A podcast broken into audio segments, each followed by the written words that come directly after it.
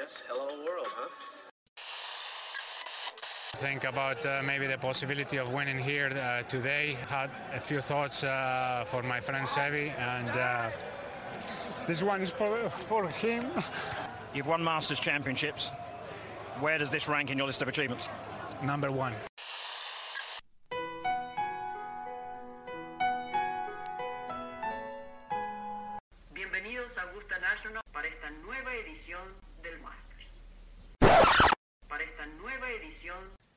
De Golf Sapiens.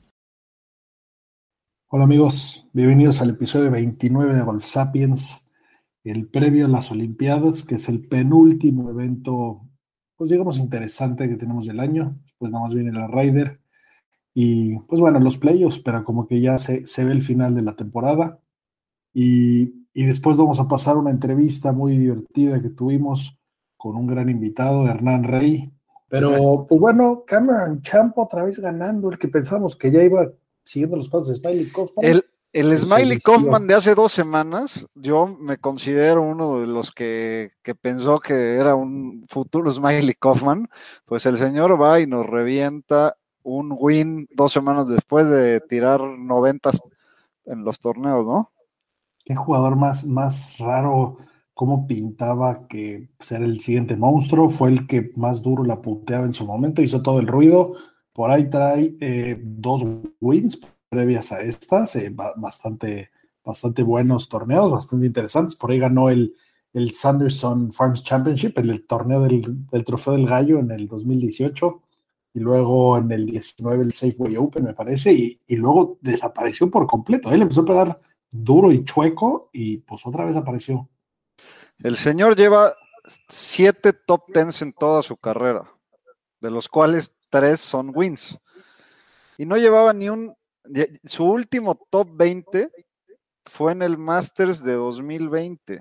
Hazme el favor. Top 20, ¿eh? Estamos hablando de, de uno de los cinco o de los tres que más fuerte le pega la bola. Para que vean dónde había terminado. Y de repente se cae de la cama de ser el número 200 o algo así en, en strokes gain putting, acaba siendo el número uno esta semana y ahí está el win.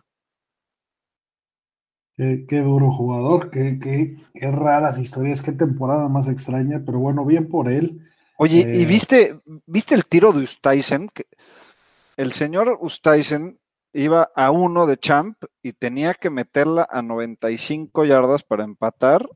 Saca un tiro hermoso, la bota pasando la vara, se le regresa tres yardas o cuatro y le boquea, pega en la bandera y se la saca la bandera. Y, O sea- y otro segundo lugar para, para el señor.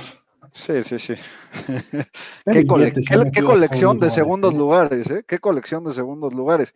Ahora, el cabrón se ha embolsado casi 5 millones de dólares en los últimos siete torneos que ha jugado. No está mal.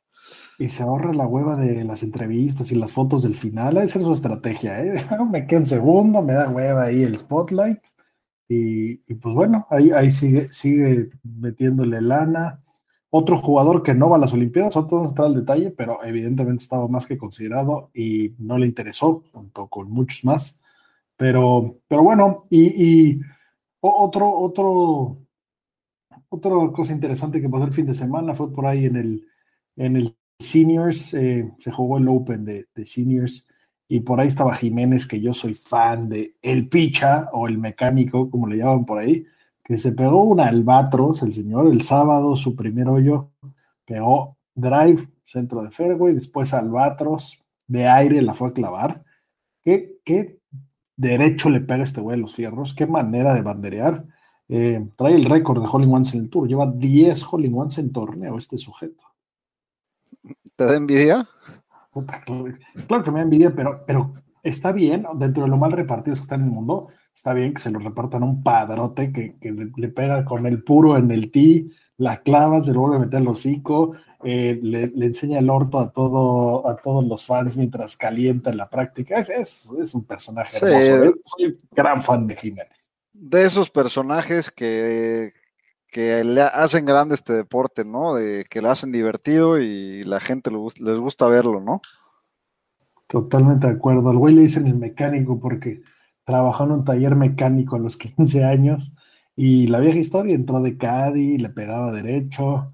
¿Cuántos, cuántos jugadores de, de, antaño venían de un poco de la nada, de que se colaron al juego por diferentes situaciones y pues llegaron a ser lo que son, ¿no? Nada más cuatro riders ahí del lado ganador de Jiménez, etcétera.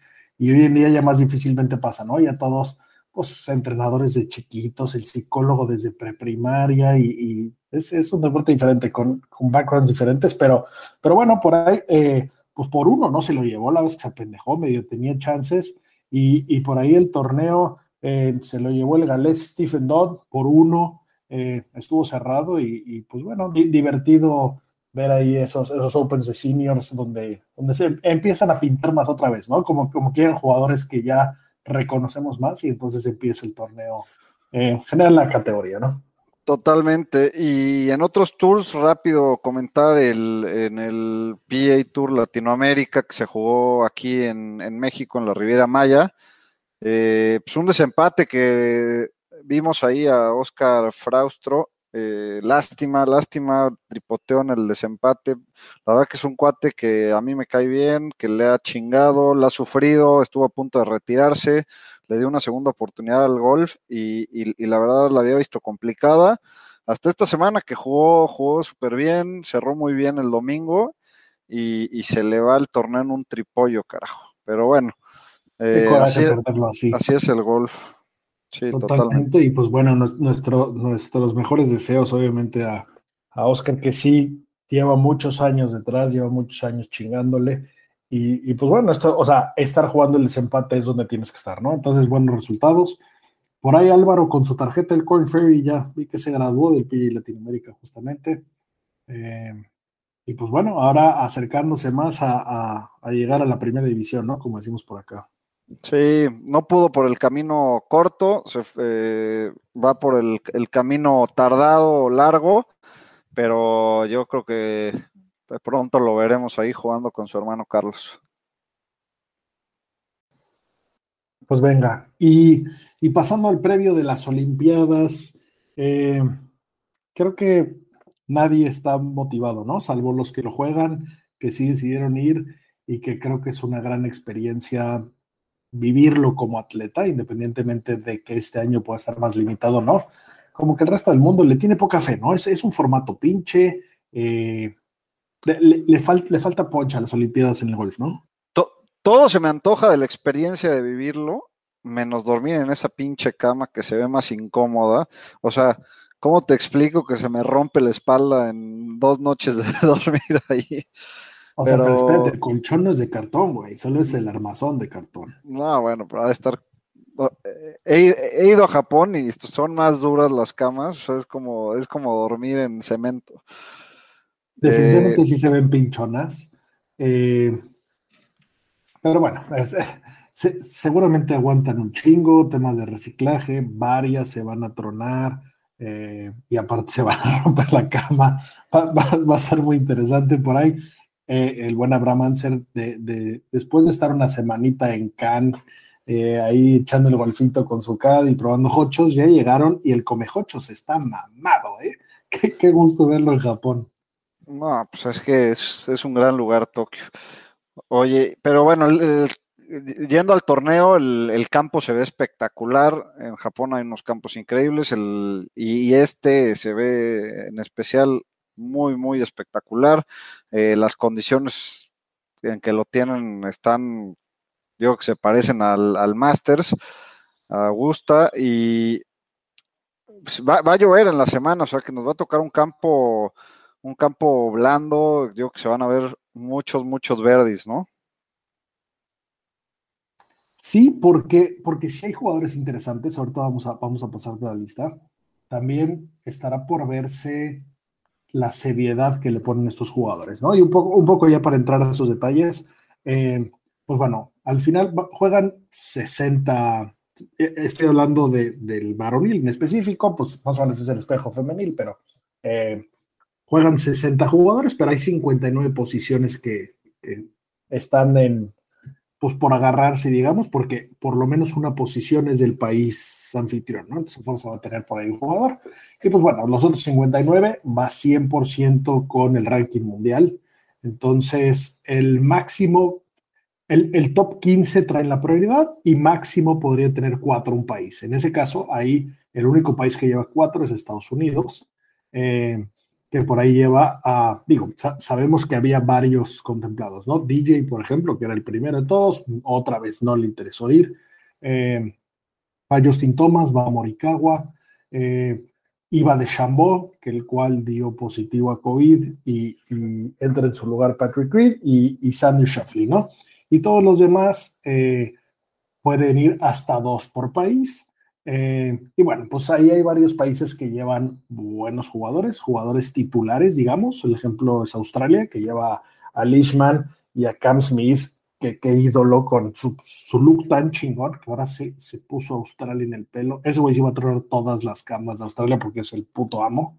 Eh, pero bueno, y hay países que pues llevan selección R, ¿no? Digamos, por ejemplo, España, que lleva John Ram. Eh, y pues por temas de COVID no va. Y pues bueno, ya, ya nada más eh, va un jugador, ¿no? Por ahí Rafa Cabrera Bello estaba por ahí y no quiso ir. Eh, por ahí Sergio García tampoco quiso ir. Eh, y pues bueno, no, nada más va un hombre. déjame recuerdo su nombre. Por Adri, Adri. Adri. ¿Quién es Adri?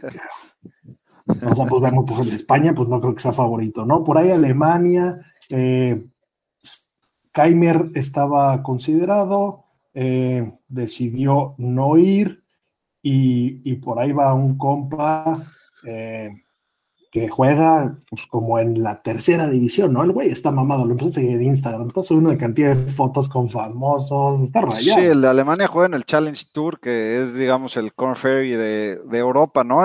Es, es, claro que para los dos jugadores que es más importante este torneo, ¿quién crees que sean? El de Alemania se llama Hurley Long y Maximilian Kiefer.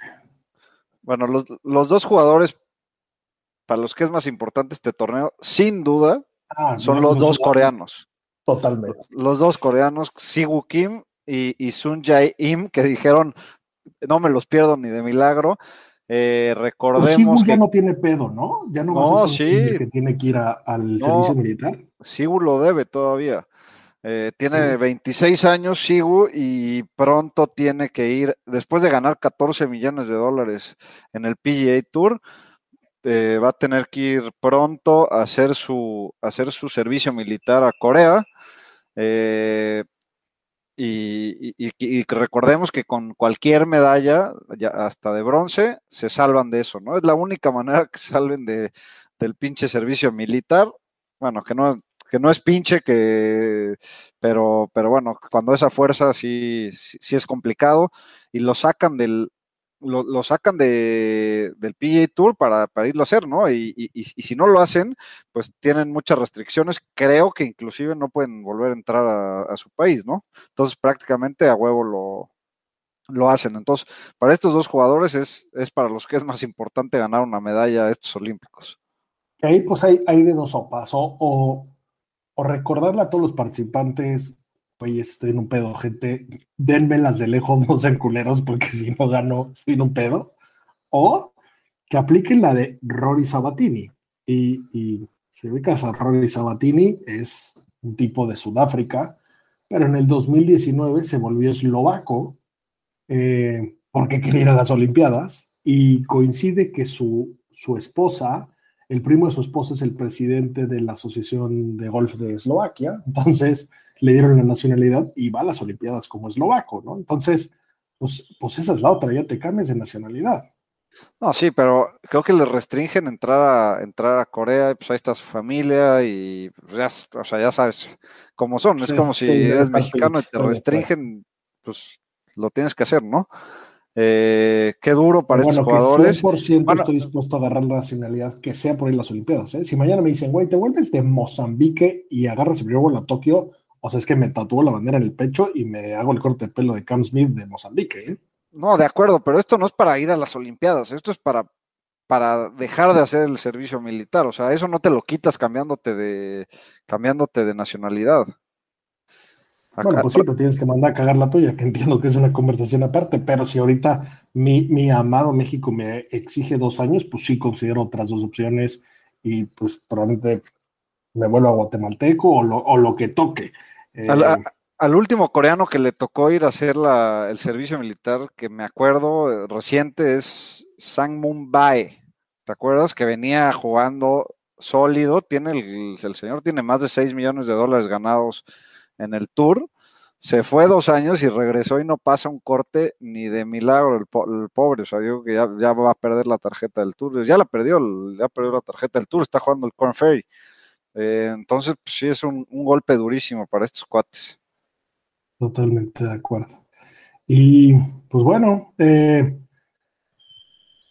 a, a ver qué nos espera. Honestamente, ya, ya platicaremos de- después de, de ver qué pasó y quién ganó y con un poco de suerte se pone bueno. Pero honestamente pienso que este año es el último con este formato porque suena que es una cagada. Es un torneo de cuatro días, medal play, normalito. Eh, creo que debiendo hacer algo combinado, mujeres-hombres. Eh, Sí, de parejas, ¿no? bola alterna, a- algo, algo porque es una cagada un torneo más de estos. Eh, y, y veo, eh, hay jugadores que sí realmente están pompeados, ¿no? El mismo Patrick Reed, qué gusto que he ido a él, porque, porque a ver, to- toquemos ese tema. Número uno, John Ram.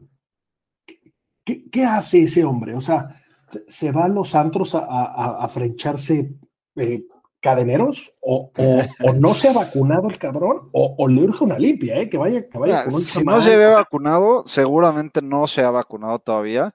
También es bastante reciente y puede seguir saliendo positivo por la primera vez, ¿no? O sea, Pues no, Pues- lo- reprobó tres veces seguidas. O sea, en teoría es un nuevo contagio. Entonces, aquí es donde ya vamos a abrir las posibilidades, ¿no? Según lo Supongamos que, lo que escuché y leí, se cuidó el cabrón como nunca, que creo que hasta había un privado, eh, o sea, Nah, creo que se porque cuidó- bueno, pero creo que se cuidó como nunca. Ah, Eso va a decir, lo que va a decir, estuve poniéndome hasta el culo con mis amigos de Arizona, que sí lo vimos, eh, porque en ellos es open, eh, lo entiendo, pero está muy sospechoso ese pedo. O sea, si realmente hubiera una importancia, no te contagias. ¿Tú crees que Simón Biles se puede contagiar? ¿Tú crees que Simón Biles se ha acercado a cualquier humano fuera de su burbuja? Esa mujer va a ir a dar 150 marometas que la física no puede explicar y se va a llevar un putazo de medallas. No, no se puede contagiar, no estaba en juego. Si le das la importancia que tiene esto, no, estaría muy difícil que pasara, ¿no? Y lo mismo de Chambó. Y, ahí es donde creo que, que, que, pues una opción es que el antidoping, que, que, que no sabemos exactamente cómo es, y mira que le he rascado, eh, pues parezca que haya cosas que no se valen y entonces mejor no le entramos por ahí y no me chequen la media mejor digan que tengo COVID porque, porque de Chambó debe tener adentro, o sea, meada de gorila africano que lo hace estar así de mamado y que probablemente pues las reglas digan obviamente no te puedes clavar meada de gorila inhalada, brother, porque pues te da un superpoder injusto. güey. De acuerdo, de acuerdo. Me, o sea, me queda claro que algo, algo hicieron mal. Pero, pero bueno, creo que suficiente de- del tema. Eh, nuestro invitado de, de esta semana está por allá, está en los Olímpicos. Le mandamos un saludo y esperemos que su, que su pupilo le vaya bien. Que, que su pupilo, eh, Fabricio Zanotti, es el único participante, ¿no? Bueno, me pareció ver en el, en el desfile que no había nadie más. Pues debe haber pocos paraguayos por ahí, ¿no? Pero sí, era el abanderado él. Y qué chingón, comentar qué chingón ver a, a Gaby de abanderada, ¿no? Que sea un- una golfista. A mí la verdad sí me, me emocionó mucho. ¿Pudiste ver el, el video que subió Gaby ese día en la noche a su Instagram? Sí, estaba berreando. Estaba Este- verdad yo también cuando lo oí, ¿eh? Qué, chingonas palabras. Que, o sea, Sí, mis respetos, Gaby, la ha chingado y, y se celebró ella misma porque, porque sí debe estar muy cabrón ir a unas Olimpiadas y representar a tu país y llevar la bandera. O sea, siento que yo no podría hacer esa tarea porque estaría berreando de oso en la ceremonia. O sea, ¿de qué le pasa a este brother? Ya pásenle un Kleenex, no mames. todavía puede ser nuestro representante de, bala, de bala, te veo así como, como, cuerpo para lanzar bala. De, lanzamiento de disco, sí, estoy de acuerdo, siendo que la alterofilia o alguna de esas podrían ser mi, oportunidad. Pues bueno, eh, con, mucho gusto vamos a pasar a la entrevista con Hernán Rey. Poca gente conoce más de golf. Eh, yo tengo que aceptar que al principio nada más le tenía envidia porque pues él, como John, como Silvio, tienen los mejores trabajos del mundo y, ya, eh, ya, que, ya que lo he investigado más y lo he escuchado hablar directamente, he platicado con gente que ha recibido clases de él, es un tipo con un conocimiento infinito y, por eso está donde está y por eso hace las cosas como lo hace y tiene la academia que tiene y todos los detalles que entramos ahorita en la plática. Sí, un cuate que le entiende a este deporte, que, y, lo más importante y lo, más chingón de todo es que después de tantos años eh, le tiene un cariño y sea, está enfermo de golf como nosotros, ¿no? Como si fuera la, pues como si llevara jugando poco tiempo o, en el tema poco tiempo, el cuate es, es un clavado del tema y, se agradece, ¿no? Tener gente así con tantos conocimientos y aparte a toda madre que nos dio estos, estos minutos, esperemos tenerlo más seguido al buen Hernán Rey por aquí, ¿no?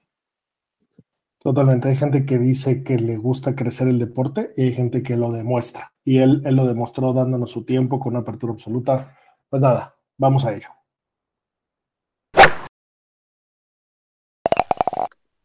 Hola amigos, bienvenidos a esta edición de Golf Sapiens. El día de hoy un súper invitado de honor, Hernán Rey. Algunos lo podrán conocer porque oímos sus transmisiones en ESPN, en los majors, tiene, tiene uno de los peores trabajos del mundo, pobre Tiernan, tiene que ir a, los majors a, narrar desde ahí.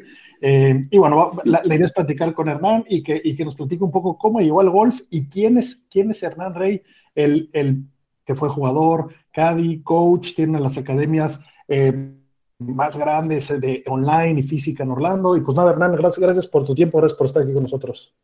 No, un placer, gracias a ustedes por la, por la invitación, siempre divertido hablar con gente apasionada por este deporte como uno, así que gracias a ustedes.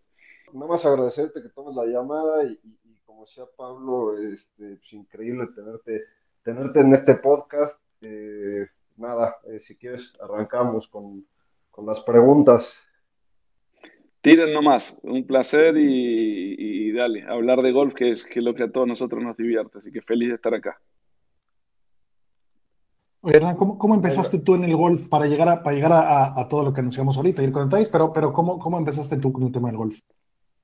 Empecé de chico, a los 8 años empecé a jugar, a los 11 saqué handicap. Mi padre jugó al rugby toda la vida y ya retirado del rugby empezó a jugar al golf él y como la mayoría de los aficionados se, enfermó con este deporte, eh, le encantó, jugaba todos los fines de semana. Una vez que yo empecé a, jugar un poco con él, me empecé a acompañar, eh, me empecé a hacer un grupo de amigos.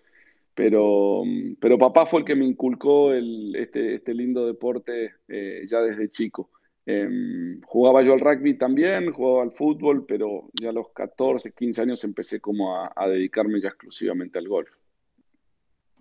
Y por ahí, eh, supongo que, se empezó a poner el tema y de ahí, de, Argentina, te fuiste a la Universidad de Jacksonville, ¿correcto?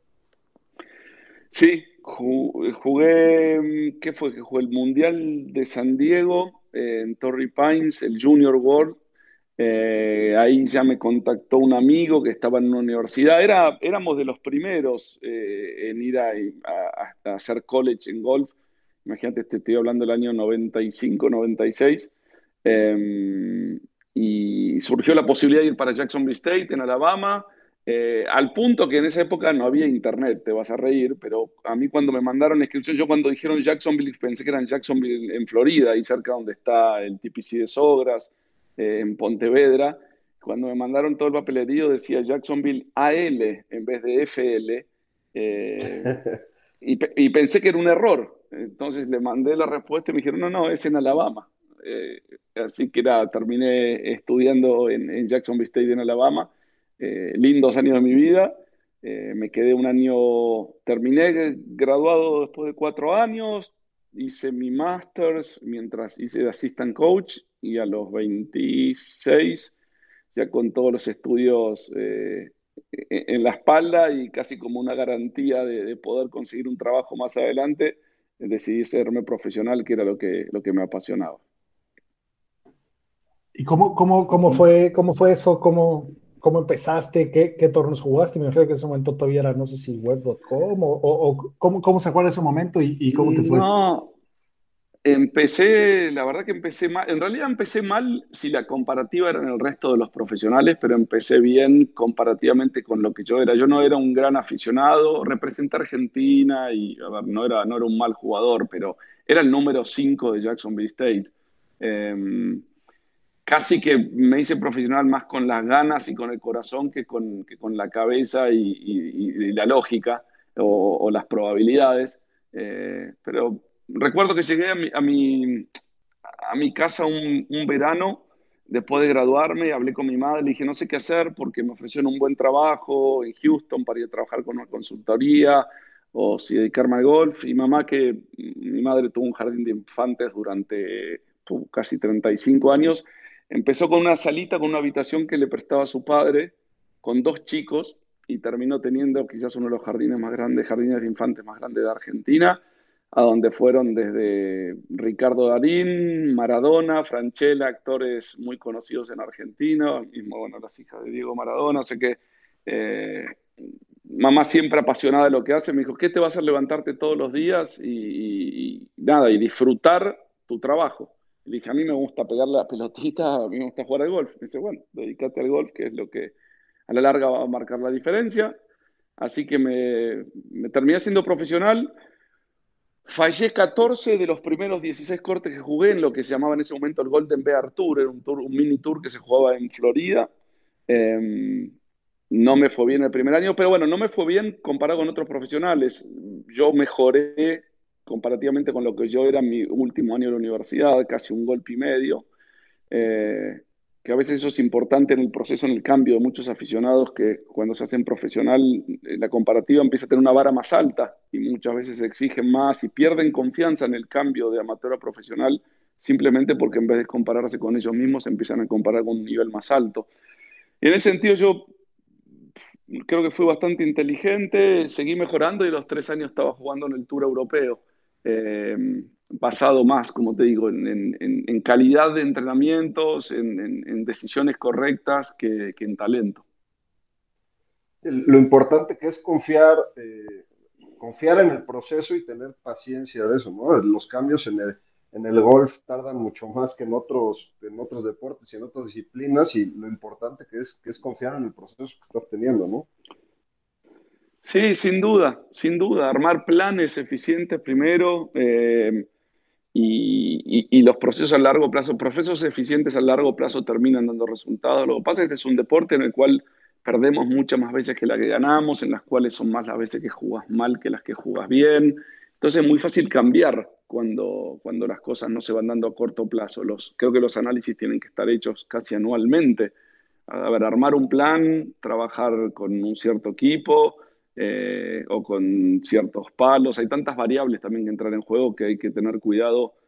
Eh, muchas veces los jugadores, al cambiar por cambiar, empiezan a cambiar variables que no eran el problema real. Eh, y ahí es donde empiezan, en lugar de avanzar, a retroceder. O sea, yo puedo jugar mal un último hoyo, por darte un ejemplo, porque mentalmente no estaba listo o, o, no supe manejar la presión, porque mi swing es ineficiente, porque la vara del palo no me responde, o porque mi caddy es malo porque no me alimenté bien. Puede ser una sola de esas variables. Si la verdad es que la cabeza no, no estaba preparada y no, no, no, tuve las herramientas como para manejar la, la, presión en ese momento y yo le termino echando la culpa al caddy o diciendo que, que, mi bastón, que mi palo tenía la vara muy flexible, de repente termino cambiando el caddy o cambiando el driver y ahora en lugar de un solo problema que era la parte mental, ahora tengo dos.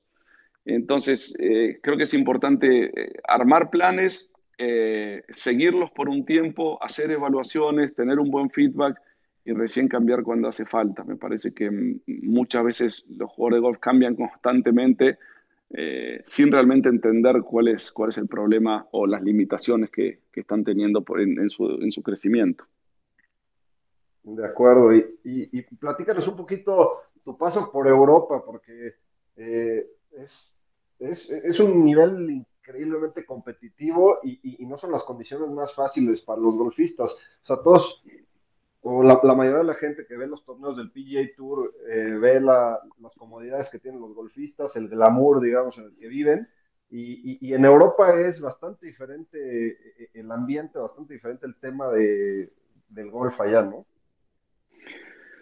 Sí, principalmente porque las bolsas no son tan grandes. En el PGA Tour te diría que todo el que salva la tarjeta es millonario, o está ganando cerca de un millón y entre contratos arriba de un millón al año. Eh, eso te da la posibilidad de viajar eh, más veces con tus amigos, con tu familia. Entonces, eh, el PGA Tour es quizás en el sentido más individualista. Cada uno viaja con su familia, su equipo, muchas veces, de trabajo, o sus amigos. En Europa las bolsas no son tan grandes, entonces eh, se hace mucho más caro viajar eh, con mucha gente. Eh, o no sé si es más caro, pero por lo menos no generas el mismo dinero como para poder hacerlo. Entonces los jugadores pasan más tiempo solos, al pasar más tiempo solos se juntan más para, para comer, para tomar algo, para, qué sé yo, para hablar. Entonces hay realmente una camadería importante en el cual son muchos más amigos los jugadores en ese sentido. Y después es súper interesante porque semana tras semana culturalmente es muy divertido el Tour Europeo, por lo menos para mí, porque semana tras semana cambias de país, cambias de idioma, cambias de cultura, cambias de comida, cambias obviamente de campo, porque son todos totalmente distintos, de clima. Eh, nada, en ese sentido Europa te, creo que te forja muy bien, te hace muy buen jugador porque eh, te hace casi un maestro de la adaptabilidad. Eh, todo tipo de climas, todo tipo de competencias, campos que están en muy buen estado, como los del PG Tour, pero algunas otras semanas que tenés que lidiar con campos que no están en un gran estado, la diferencia de velocidad de los greens eh, y de las condiciones del campo son, son muy distintas, y, creo que toda esa eh, variedad hace que el jugador eh, sea mucho más adaptable a esas condiciones. Entonces me parece que el, el Tour Europeo es un gran entrenamiento, por eso que cada vez que va alguno bueno de Europa, a jugar en el PGA Tour normalmente salva la tarjeta y se queda, eh, porque viene preparado bien desde, el Tour Europeo, me parece. Es verdad que en el PGA Tour hay un nivel más alto de competencia, pero, pero Europa eh, es muy divertido en ese sentido, o a mí por lo menos me divertía mucho. Acabamos de ver un claro ejemplo con Gary Higo, ¿no? que se presenta en su primer torneo del PGA Tour, en su primer torneo oficial y lo gana. Sí, sí, un chico que juega muy bien, que ya demostró acá que, sabía ganar, que, tenía las herramientas como para estar entre los mejores. A ver, eso marca también, yo ese torneo lo, hice hace unas semanas, eh, te marca también un poco la, suerte que hay que tener, ¿no? Eh, muchas veces la línea es muy fina entre el número 300 del mundo y el número 50, 60. Eh, a veces es tener esa cuota de suerte porque termina en un torneo en el cual Higo hasta el hoyo 12, 13 de la última ronda nunca tuvo chance. Se lo termina regalando Cheson Hadley, que termina con tres boys consecutivos. Eh, parecía, la verdad que juega muy bien. Cerrando, parecía que estábamos cerrando Pablo, Pablo yo en ese torneo. sí, no los vi jugar nunca, pero, pero, me imagino. Eh, a todos, cerrar es la parte más difícil de golf.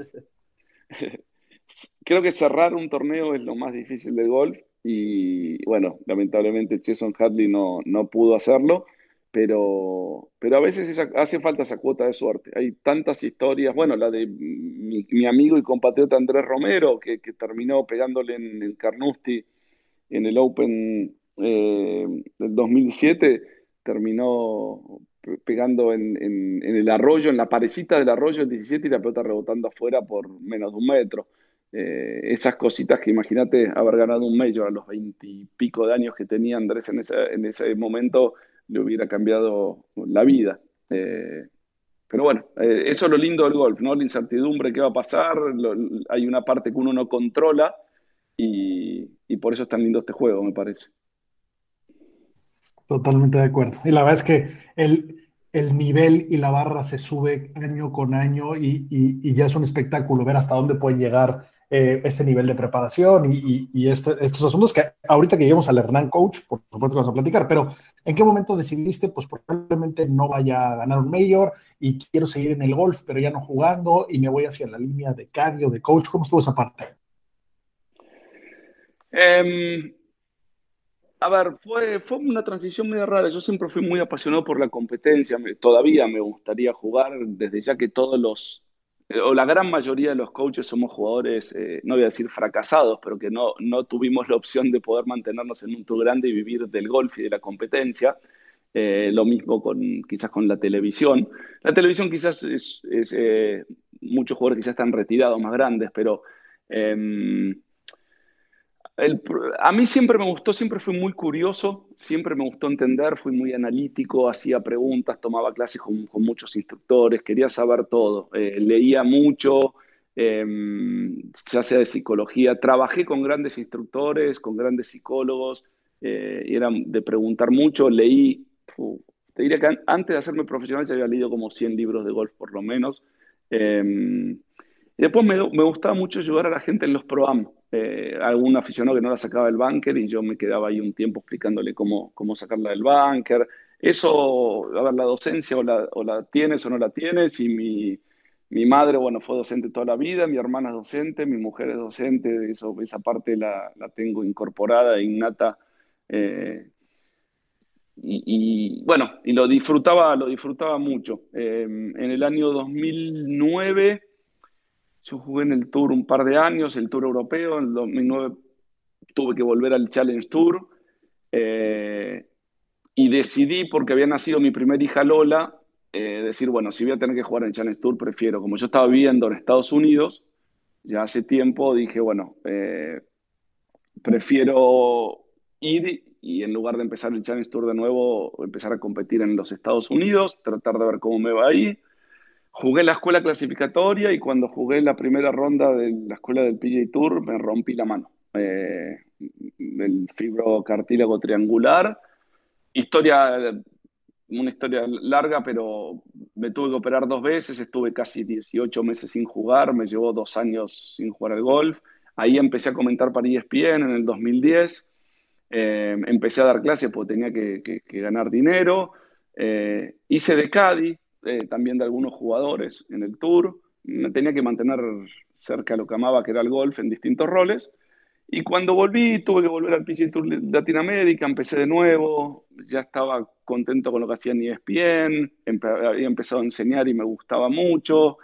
Jugué en el PGA Tour Latinoamérica, o sea, salvé la tarjeta un año y al segundo año es como que me habían cambiado la prioridad, ya teniendo, habiendo sido padre y nada. A ver, uno, el jugador no lo pierde nunca, pero también ya la edad había pasado, ya tenía, ¿qué edad tenía cuando me retiré? Tendría 2013, 8, tendría 35, 36 años eh, y ya estaba de alguna manera listo para, para, empezar con, con, esta que te digo que es otra pasión mía, lo que es la enseñanza me, es, lo que más, es lo que más me gusta. Al punto que...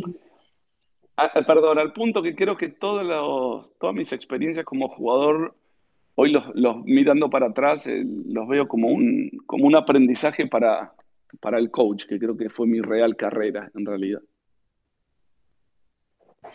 Ok. Sí, y, evidentemente ahí, queremos llegar, ahí es donde tenemos como más, más preguntillas porque no, nos metimos a fondo un poco, hacemos aquí la tarea. Pero bueno, eh, ¿alguna, ¿alguna historia que tengas? Sé que en algún momento le llevaste los palos al Pato Cabrera, por ejemplo, que aquí somos grandes fans, eh, ganador de 2.5 medios, y entendemos que hoy está en, los medios por temas diferentes al golf, aquí solo nos importa el golf. Entonces, eh, qué, increíble no solo ser amigo de, un personaje con este talento, sino estar viéndolo cómo, cómo hace lo que hace, ¿no?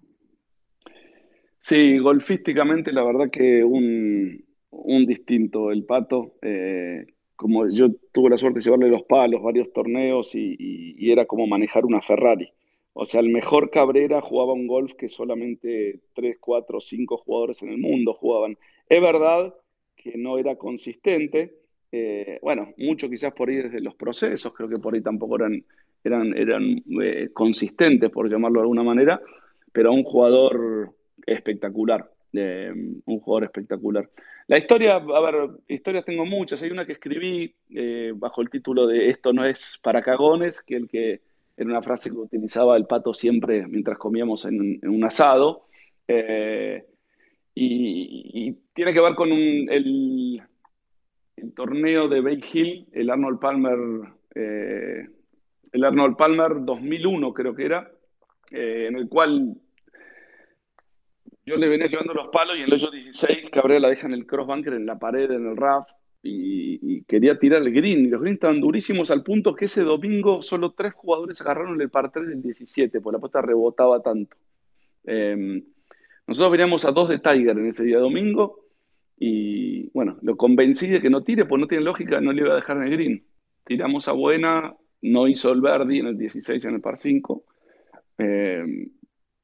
Nada, y se enojó, me vino diciendo de todo, todo el 16 o el 17, llegamos al 18 y Cabrera, eso es lo interesante, él jugaba para ganar. Cabrera no tenía la tarjeta del PGA Tour. Quedando cuarto, creo que conseguía el suficiente dinero como para obtener la tarjeta completa del PGA Tour. Llegamos al 18, típica bandera de domingo allá escondida en un rinconcito larga y a la derecha, con muy poco margen.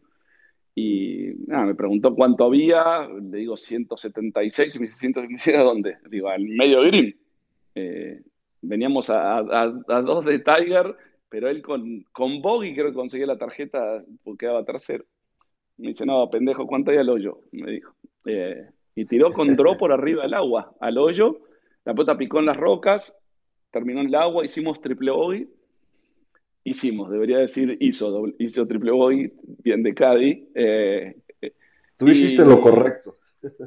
Eh, sí, y mm, pasamos de, segundo solo a, noveno empatado. Me acuerdo que él se perdió, todavía me acuerdo esa cifra, 330 mil dólares y yo cobraba creo que el 7% de eso, que en esa época era millonario con todo eso, porque me podía sponsorear mi propio, ese fue el, año, el primer año, mi primer año como profesional fue ese.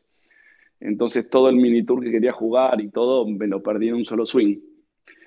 Pero lo impresionante, eso, lo que aprendí de eso fue que fue entregar la tarjeta y yo me se, apoyé la bolsa y me acuerdo me senté con la cabeza, con la, cabeza en mis manos como mareado de qué había pasado, no entendía lo que había pasado.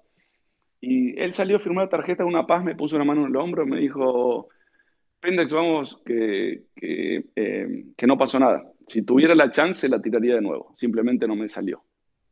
O sea, en ningún momento se recriminó el haber arriesgado, el haber tomado, el, resultado no le cambió nunca su opinión sobre la decisión. Y, como, como cuento en, ese, en esa historia o en ese relato, eh, años más tarde tiró en el 18 de Oakmont un bombazo de 340 y terminó ganando el Open. Y también tiró entre dos árboles en Augusta, en un hueco que lo fui a ver el otro día y no existe, no hay. Eh, pero él vio un hueco y tiró, terminó en lugar de pegar la pelota en las rocas y terminar en el agua y hacer triple, esta pegó en un árbol, terminó en el fairway, hizo pro chipad y terminó ganando el Masters. Eh, o sea, uno, lo que, la enseñanza que yo le digo siempre a mis alumnos es que uno no puede elegir si va a ganar o va a perder, pero sí puede elegir cómo. Y, la manera siempre jugando agresivo. No desde lo estratégico, pero sí desde la actitud, una actitud agresiva, jugar a ganar. Eh, y eso es muy difícil de hacer y Cabrera lo hacía a la perfección. Sí, hay, hay pocos golfistas que, que, tienen ese don, ¿no? O sea, tenemos, creo que un claro ejemplo, lo acabamos de ver, es, es Phil Mickelson, ¿no? Phil Mickelson no le importa quedar en el último, en el último lugar del torneo, el torneo que sale bien y sale derecho, sale a matar y, y va a estar ahí, aunque tenga 50 años, ¿no? Va a seguir ahí. Sí, sí, es, es, es una es una virtud. Caso, sin embargo, en sus primeros años eh, le costaba ganar sobre todo los campeonatos mayores. Es algo que también se aprende. Eh, pero hay jugadores que son cerradores y otros no. Como, como todo en la vida, hay una parte que se nace y otra parte que se hace o que se aprende. Y, Cabrera, sin ninguna duda, fue un cerrador de torneos siempre. Eh, no ha ganado siempre, pero cuando ha estado ahí juega para ganar. Y, cuando haces eso, la mayoría de las veces terminas ganando, por lo menos haciendo tu parte, que es muy difícil de hacer bajo, bajo presión, sin dudas. ¿Qué, sería, en tu opinión, de, un ejemplo como Cabrera o un John Daly o el, mismo Niklaus? con, con, los entrenamientos de hoy, con el equipo que existe hoy desde los niños, estamos viendo a estos niños maravilla que, que casi que nacieron con un psicólogo, o sea, ¿tú, ¿tú, crees que sería mucha la diferencia de, de, del performance de estos jugadores? No, no porque, a ver, yo creo que cada jugador es una realidad distinta y por ahí a un jugador tan simple y tan intuitivo como Cabrera, si le darías toda la tecnología del mundo, por ahí lo terminas arruinando porque lo, lo terminás, le terminas explicando demasiado. A ver, los tres nombres que me diste vos son tres casos de jugadores que, que ya entienden todo, que, intuitivamente entienden todo, eh, que son atletas, que son, son genios, de, que nacieron con un don. Eh, Creo que sí, si se hubieran cuidado, no sé, en el caso de Daily Cabrera, más físicamente, se hubieran comido mejor, etcétera, etcétera, desde ya que me parece hubiesen sido mejores jugadores, pero no por el lado de la tecnología y el sobreanálisis. Es más, uno como coach y yo que he sido jugador durante muchos años, eh, uno analiza todo, pero la hora de hacer un delivery con los jugadores buenos es muy simple. ¿eh? es entender todo para decir dos cositas, porque al golf se juega desde las sensaciones y de la simpleza. Nadie juega bien al golf pensando en 14 cosas como hacen los aficionados que están por levantar el palo y tienen una lista de 10 cosas para hacer. Eh, los jugadores, los mejores del mundo, ven un fade, sienten el fade, el swing que quieren hacer y ejecutan. Es así de simple el plan. No... Entonces, después toda la tecnología, la tecnología en realidad lo que ayuda es a, medir en vez de adivinar, es, a tener los valores. Yo, por ejemplo, sé que un jugador juega su mejor golf y lo pongo en una máquina de, mm, que le puedo hacer todas las mediciones y ya tengo para cuando se pierda todos los números que él tenía eh, desde un análisis biomecánico, desde los números del palo con un trackman eh, o lo que sea, ya tengo todos los números de su mejor versión. La verdad es que la mejor versión de uno no es, la, no es el mismo swing que tiene que hacer el otro. Algún jugador jugará el fade, otro será más release de manos, el otro tendrá más o menos flexibilidad. Eh, todos los swings son distintos. Lo importante como coach es entender cómo rinde al máximo cada jugador y tratar de llevarlo hacia ahí. Justo, justo una de, y, ya quisiera pasar a, tu academia de golf que, tienes en Orlando y que aparte tienes todo un, un, paquete y, una academia online, eh, gran parte del fundamento es, es entenderlo fácil, ¿no? Es, es dármelo como, como peladito y en la boca, como dicen por acá, y, que sepamos de qué se trata y no, oye, sube más flat, pero arriba en la pausa y luego cierra. O sea, esa es la parte que probablemente funciona mejor, ¿no? Sí, uno, uno que estudia tanto puede hablar en difícil, como digo siempre. Yo si me pongo a decirte que necesito que tengas más rotación externa y pronación en el antebrazo para que la vara no quede laid off y que necesitamos que bla, bla, bla, bla, vos te vas a ir de mi clase y vas a decir, ¿cuánto sabe Hernán? Uy, sí, ¿cómo sabe Hernán? Perfecto. ¿Y mejoraste? No, pues no entendí nada. Entonces, creo que el, el, hay que entender lo complejo para poder simplificar también, porque si vos no entendés el todo, es difícil, es difícil simplificar algo que no entendés. Eh, y en ese sentido me parece que eh, el coach tiene que entender todo, o casi todo, uno no termina de aprender nunca, ¿no? Pero tiene que entender, pero tiene que también el delivery simplificarlo. Una de las grandes enseñanzas que me quedó a mí de Butch Harmon cuando pasé tiempo con él, eh, me decía, si no lo entiende un chico de 10 años, lo estás explicando muy complicado. O sea, el palo no queda laid off, el palo queda en el tope apuntando a la izquierda del hoyo etcétera, etcétera. Y, y, es así, yo trato por lo menos de seguir esa línea de, de ser súper analítico y de tratar de entender todo, pero el delivery tiene que ser bien simple.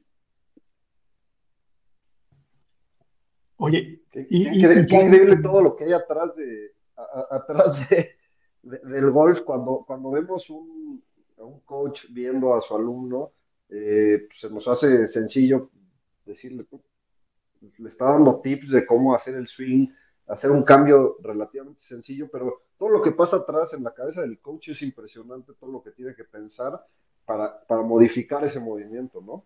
Y ibas a decir algo, Pablo. Que, que justo eh, ya, ya, en, ya siendo que, que, tienes una academia, no, no, solo, no solo presencial, que entiendo que, que la gente puede ir a Orlando y tomar ahí eh, ciertos cursos o puede hacerlo en línea, pero también eh, eres y has sido coach de, jugadores eh, profesionales de, mucho nivel. En este momento estás siguiendo eh, en, el Scottish Open a, un par de alumnos. Eh, ¿qué, ¿Cuál es, y, esta pregunta va para, para todos nuestros escuchas, si, si tuvieras que decir el error más común y en 20 segundos, fíjense en, estas dos cositas, ¿qué, le recomiendas a aquel que, que, cuadre siempre antes de pegarle a la bola? Uf, em, ya, es imposible generalizar porque justamente mi, filosofía, muchos me preguntan, ¿cuál es tu filosofía? Mi filosofía es que todo se personaliza eh, y que, cada, que cada persona es distinta. Sí te puedo hablar en términos generales que el trabajo que se hace con un profesional, como puede ser hoy Brandon Stone acá, eh, y, el, y, el, aficionado de 20 de handicap que juega una o dos veces por semana, son dos clases totalmente distintas. Eh, como te decía, acá estás hablando con, un, una persona donde entendemos todo de todo, donde le contás los pasos después de que pegan el tee para saber cuántas pulsaciones tiene, eh, en donde le haces estudios biomecánicos y sabes que la cadera está abierta a 16 grados en el adres y que necesita llegar. Eh, a ver, estás hablando de, Fórmula 1 y de un trabajo general que normalmente se hace con un grupo de especialistas también. Tiene un fisio, tiene un preparador físico, eh, alimentación, o sea, es todo un trabajo hasta psicólogo muchas veces. Entonces es un trabajo mucho más complejo. En cuanto a los aficionados, el 80% de los aficionados pega slides. Eh, esa es eh, ese quizás el, defecto más común tiene que ver con eso. Eh, y, en cuanto a la técnica, muchas veces la gran mayoría no entiende por qué pegas slice. Le preguntas por qué pegas slice y te dicen, no, porque el codo no giro o, o le saqué la cabeza, no hago ritmo o lo que sea. Y en realidad, una vez que uno entiende la física de un slice, puede realmente poner a resolverlo. El slice es un palo que viene de afuera, pero una cara del palo, sobre todo, que está abierta en relación a ese plano. Bien, a los que juegan fútbol sería patear tres dedos y al que juega el tenis sería una cortada. Entonces, eh, el movimiento más difícil de aprender de golf es poder poner el palo por dentro mientras el cuerpo va rotando y se va abriendo. Es el, gesto que hacen también los jugadores buenos, que muchas veces pelean hook porque están, tienen exceso de eso. Pero muchas veces viene de una cara del palo abierta. Cuando la cara del palo está abierta, en la intención de querer cerrarla al jugador, eh, termina viniendo de afuera, porque a venir de afuera puede cerrar la cara mucho más temprano. Entonces, dos cosas puede haber si pelean slice, si usted pone el grip más fuerte, y sobre todo en el tope del backswing, la muñeca en la posición, si quieren llamarlo a los John Ram o a los Dustin Johnson, lo que se llaman flexión o una muñeca cóncava, eso hace que la cara del palo se ponga cerrada y por dentro, que es una combinación perfecta. Yendo al ejemplo del tenis de nuevo, sería casi una posición de top spin. Entonces, el consejo técnico sería ese, al que pega slice, que ponga un grip fuerte, o sea, rotado hacia la derecha en el adres, con las dos manos, y que ponga la muñeca bien en flexión o lo Dustin Johnson. Eso lo va a hacer venir de adentro y con cara cerrada. Y hasta luego slice. Después, probablemente las primeras vayan recta para la izquierda, pues la cara del palo está más cerrada, pero después se va a acostumbrar a moverse más lateral y a empezar la pelota por la derecha. Y nada, eso para el handicap alto en, cuanto a la técnica, como te decía. Y después, en cuanto a lo mental, el, tratar de jugar a probabilidades, muchos de los jugadores juegan estrategias que realmente no tienen el juego eh, para tiros tan arriesgados. Y otra de las diferencias que veo es que el profesional está constantemente viendo el tiro que quiere pegar y el aficionado está constantemente viendo el tiro que no quiere pegar. O sea, va a saltar un bunker y tiene miedo de no la tires al bunker. Y la cabeza no entiende la palabra no si yo te digo que no pienses en un elefante amarillo ahora, seguramente te imaginaste un elefante amarillo. Entonces, el cerebro no entiende la palabra no, y ya sea a través de imágenes o verbalmente, uno tiene que mm, decirle al cerebro el golpe que uno quiere ejecutar. Y esa, esa también es una diferencia grande entre los aficionados y los profesionales. Increíble, Hernán. Y Cuéntanos un poco cómo fue el, proceso para abrir la academia, eh, cómo, cómo, tomaste la decisión de, de, abrir esto, que, es un proyecto increíble, ¿no? Y, que aparte está siendo muy, muy exitoso, ¿no? Ahorita que se viene eh, el, US Amateur, eh, tienes varios, varios alumnos dedicados ahí y, demás. Sí. un poco de eso. Em, la academia nace un poco por casualidad, para serte sincero, porque yo tengo a mi mejor amigo que jugó en la universidad conmigo, que cuando me lesioné le fui a decir que necesitaba un sponsor. Cuando me lesioné la mano, volví a jugar en el Instituto Médica y necesitaba dinero. Entonces le fui a decir si me podía ayudar a, bueno, a solventar mi, carrera, a que me sponsorice. Eh, le mostré los, gastos, todo, y, a él le fue muy bien eh, con sus negocios y todo. O sea, problema de dinero no tenía. Y cuando nos sentamos a hablar, me dice, ¿esto que me estás trayendo? ¿Una, una inversión como para invertir en Hernán Rey golfista? Pues le digo, sí. Me dice, no, no, no, no, no, no, no voy a, tomarlo. Y yo me quedé como que fue una puñalada en el corazón, como le digo, lo miré como diciendo, pero no puedo decir eso. Me dice, te soy honesto, o sea. Me dice, ahora te digo algo. Mañana abrí la academia de golf y tenés un sponsor. Lo que haya que poner, así hacían millones, lo tenés arriba. Digo, ¿qué quieres decir? Dice que no invierto en Hernán Rey jugador, pero sí en el Hernán Rey coach. Y en ese momento, como era, yo todavía estaba para, para, competir, no me animé a ponerme a enseñar, porque la verdad que todavía mi cabeza estaba en competir. Eh, cuando sí me dediqué a enseñar, me pareció que era muy temprano, si bien yo ya apenas empecé, tuve alumnos profesionales eh, directamente, porque eran los que yo viajaba, me conocían y sabían lo estudioso que era. Yo sentí, no sé, viste, uno, uno que es medio perfeccionista y estudia y estudia, pareciera que nunca estás listo para nada. Eh, después te das cuenta de que, de que sí, porque mucho es teoría, pero mucho es salir a la práctica y empezar a dar clases.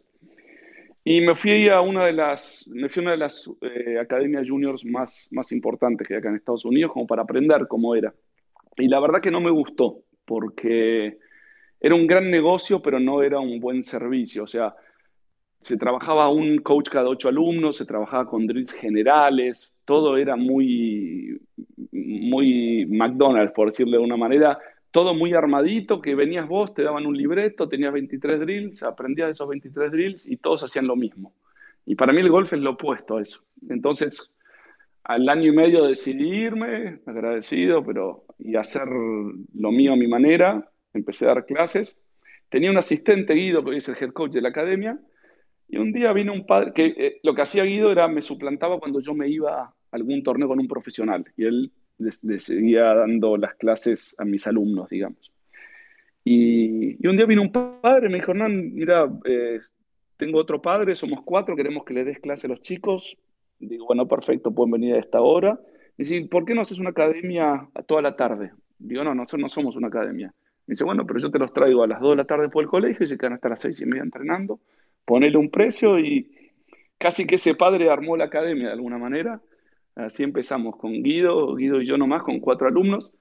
Y hoy, por suerte, la verdad que venimos creciendo, en ese sentido, muy contentos. Eh, va a ser una academia chica porque no quiero que termine, que se pierda esa personalización, una academia muy humana también, pero súper profesional. Y, por suerte, nada, viene, viene creciendo y estamos muy contentos nosotros. Cuando, cuando se hacen las cosas con pasión, normalmente funcionan, si se hacen bien. Buenísimo, Hernán. Pues muchas gracias. Oye, y, y ya, esta tal cual es la, la, pregunta del hoyo 19 con la cerveza en la mano. Eh, Dale. ¿tú, tú, has visto tanto golf y, y, has estado ahí y has estado en la cancha. ¿Qué es lo que más te ha impresionado? Y, y me, refiero a jugadores, ¿no? Por ahí he platicado con un par de amigos que, están involucrados, que han estado eh, dentro del campo y lo que sea. Y por ejemplo, un amigo me comentó que ver los fierros de Emiliano Grillo lo, lo, lo, impresionó que ver cómo le pega Rory Sabatini a la pelota, que es de lo más espectacular que ha visto, y son cosas que, normalmente no escuchamos, ¿no? Así, seguramente Ram es el que mejor le pega porque es el uno del mundo, ¿no? Eh, tú que has estado ahí, ¿qué es lo que más te ha impresionado que no necesariamente lo sepamos todos? Eh, bueno, mira, lo que más me impresionó, te vas a reír, fue el martes jugamos con este chico Wilco, Niembal. Es impresionante. Le pega, le pega corto la bola. No, no, es impresionante. Mira que yo estuve con Bryson bastante, o sea, lo vi y tirar pelotas al lado y jugar y, y, y, sale fuerte, sale muy fuerte la de Bryson, pero, pero te das cuenta el esfuerzo y le tira con todo. Wilco, jugamos el martes, Brandon Stone es de los quizás top 10 de distancia acá, pegó un driver de 330 yardas y te juro que le habían sacado 40. Es impresionante lo simple que lo hace, lo lejos que va.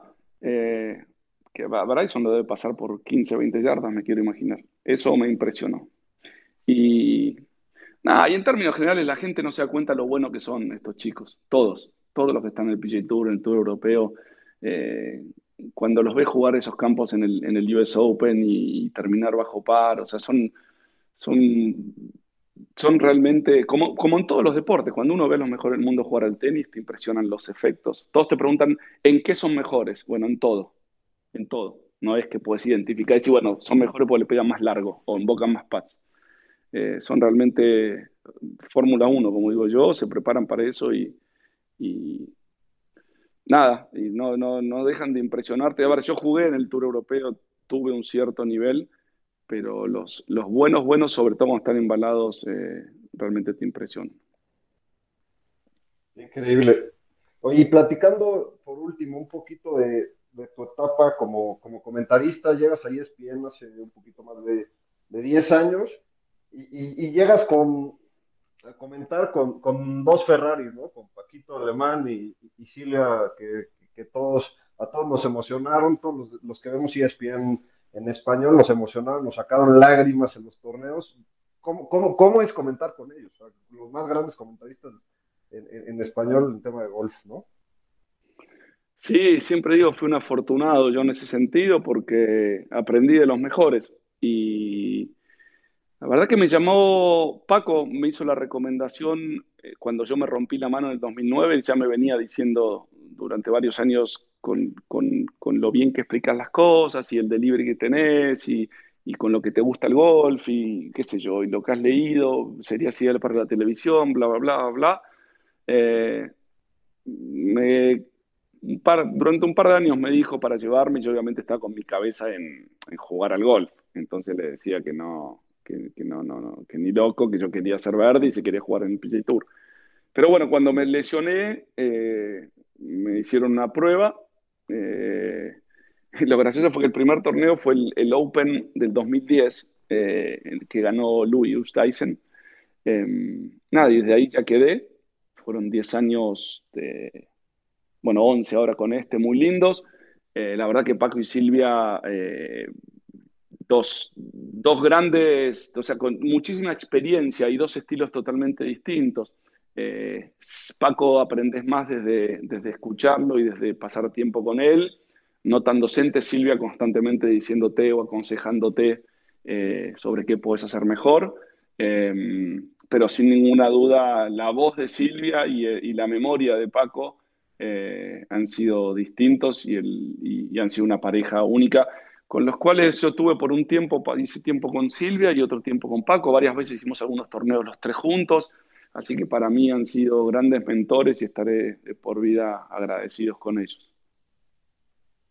Qué bueno que aquí, eh, pequeño paréntesis, eh, tienes que regresar. Y John, y lo agrego, y lo agrego, lo agrego ahí a, a John Sutcliffe también, que la verdad ha sido un gran un gran amigo y un gran consejero. John también me ha dado muy buenas... Eh, pues mis primeros, en primeros torneos también yo iba a la cancha, he ido de reportero, iba a hacer entrevistas y John me ha ayudado muchísimo también. Todavía lo hace, con John todavía trabajo, con, con Matías Anselmo, que ahora somos el equipo nuevo de ESPN. Y, y bueno, así que súper agradecido con John también. Tipazo el buen John. Y una, una pregunta que te tengo que hacer porque yo sí. el, el, recientemente en el PGA, que, el PGA Championship que ganó Phil Mickelson, yo era un mar de lágrimas, yo me emociono mucho en los torneos, en mi casa no entienden por qué carajos lloro cuando, cuando pasan hazañas así, pero cuando estoy, estoy llorando yo en mi casa viendo a Phil ganar y te escucho hablar en la tele y digo, creo que Hernán también está llorando o a punto de llorar, ¿es cierto o no? Sí, me, Matías se ríe muchas veces. A mí me gusta, me gustan las historias detrás del torneo, me gusta entender, o sea, cuando tenés el contexto, creo que el valor del triunfo tiene, tiene, tiene mucho más sentido y mucho más valor. Eh, así que sí, muchas veces, muchas veces, o sea, sí me emociono con lo de Phil Mickelson también, y eso que no soy un fan grande de Phil Mickelson, para serte sincero, pero la verdad me parece espectacular lo que ha hecho. A los 47 años, Mickelson, no sé si ustedes saben, pero estaba creo que afuera de los 70 u 80 en distancia y decidió reinventarse, no ganaba hace como 3, 4 años, después termina ganando justamente en México, eh, que llevaba varios años sin ganar, eh, sube la distancia y, Mickelson nunca fue un físico privilegiado, o sea, todo fue a base de entrenamiento, de ganas sin ningún motivo, porque la verdad que Phil Mickelson ya había ganado todo lo que había que ganar, no tenía por qué hacer esto, podía jugar en Champions Tour y divertirse ahí, y la verdad que logró algo histórico, o sea, para alguien como él, que físicamente nadie le regaló nada, eh, terminó siendo el jugador con más edad en ganar un Major, fue realmente histórico, y eso es lo que me emocionó, porque cuanto, cuanto más te gusta el golf, la verdad que todos estos torneos, así como fue el triunfo de Tiger, el día que vuelva a ganar un Major Rory McIlroy. Creo que, que desde las historias uno disfruta el torneo mucho más. Eh, y sí, sí, me emocioné, correcto. Sí, sin duda, las historias que hemos visto recientemente y lo que hemos visto a lo largo de los años en el golf, eh, creo que se ven en muy pocos deportes y es por parte de lo que nos hace tener el bicho y hacernos tan fanáticos de, este deporte que, bueno, pues como hemos dicho varias veces, este podcast es, producto de eso, ¿no? Me, parece genial. Eh, siempre digo, me llaman muchas veces para hacer alguna entrevista de, quizás de programas que, empiezan, que, quieren crecer, que ayudan a difundir el golf como el de ustedes. Eh, y siempre feliz de, sumar. Me parece que eh, este deporte es, espectacular y todo el que quiera de, alguna manera hacerlo crecer, difundirlo. Eh, feliz de mi lado de, sumar mi granito de arena.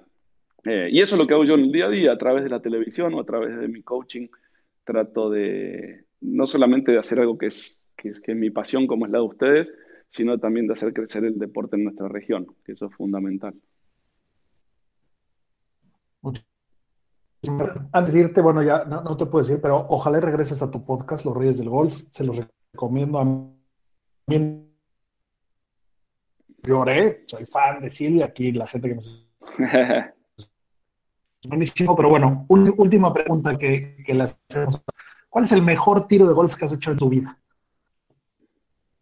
Un tiro que recuerdes, así, oh. no, sé si es el momento, o, que la aprendiste en las nalgas, como decimos, y, y llegó a donde tenía que llegar. Qué buena pregunta. Te puedo decir varias respuestas. La, primera tiene que ser del Albatros, el único Albatros que logré en mi vida, que encima fue en una ronda que terminó siendo 62. Así que ese tiene que ser uno. Un Hierro 5 estándar, viento a favor, que se terminó invocando nada muy especial. Em, eso desde el, desde, desde el score.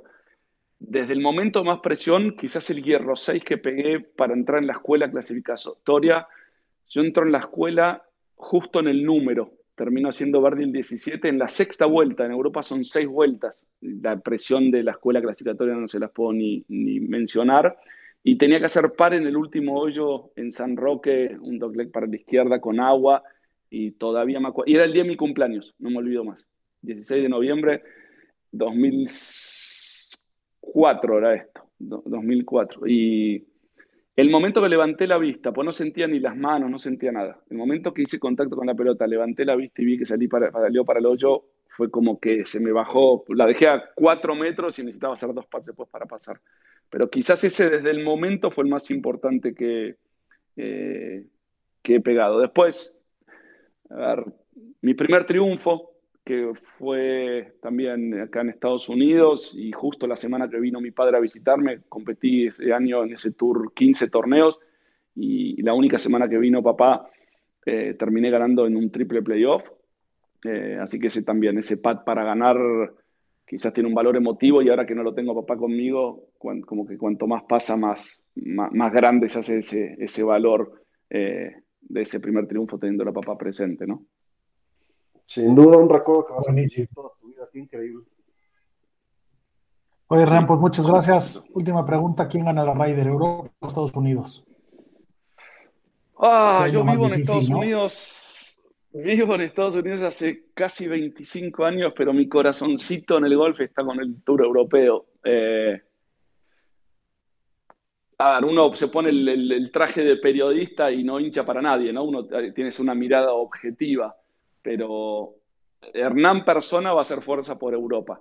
Em, sin embargo, me parece que este año va a ganar Estados Unidos. Así que te dije sí, aquí somos, somos muy fanáticos del fantasy de golf, nos metemos mucho ese detalle, todas las semanas jugamos, eh, justo estamos en una liga con, el mismo John, que, por ahí de repente de repente gana, eh, pero bueno, como es difícil porque tienes que voltear a ver a todos los jugadores, ¿no? Y, y, platicamos todas las semanas de cómo se van armando los equipos y qué, qué, qué, duro están jugando todos, qué bien están jugando jugadores europeos y jugadores americanos. Y, y pues bueno, la Raider pasada la ganó Europa escogiendo el campo, ¿no? Este campo que escogieron, uff, no, no, no sé, como que presta para los dos, va, va, a estar espectacular. La verdad estamos muy emocionados aquí en, en, en Wolf Sapiens de esta Rider y pues, pues nada, agradecidos con La tendremos. Perfecto, sí, la tendremos por ESPN, así que ahí nos vamos, nos vamos a estar contactando. Eh, nada, un placer. Como les digo, sigan haciendo esto que ayuda mucho al golf. Feliz de, de haber compartido un poco de tiempo con ustedes y, y, bueno, y hablar de lo que tanto nos gusta. Así que gracias por la invitación. Venga, Hernán, que estés bien. Hasta luego, un abrazo. Un abrazo grande, hasta luego.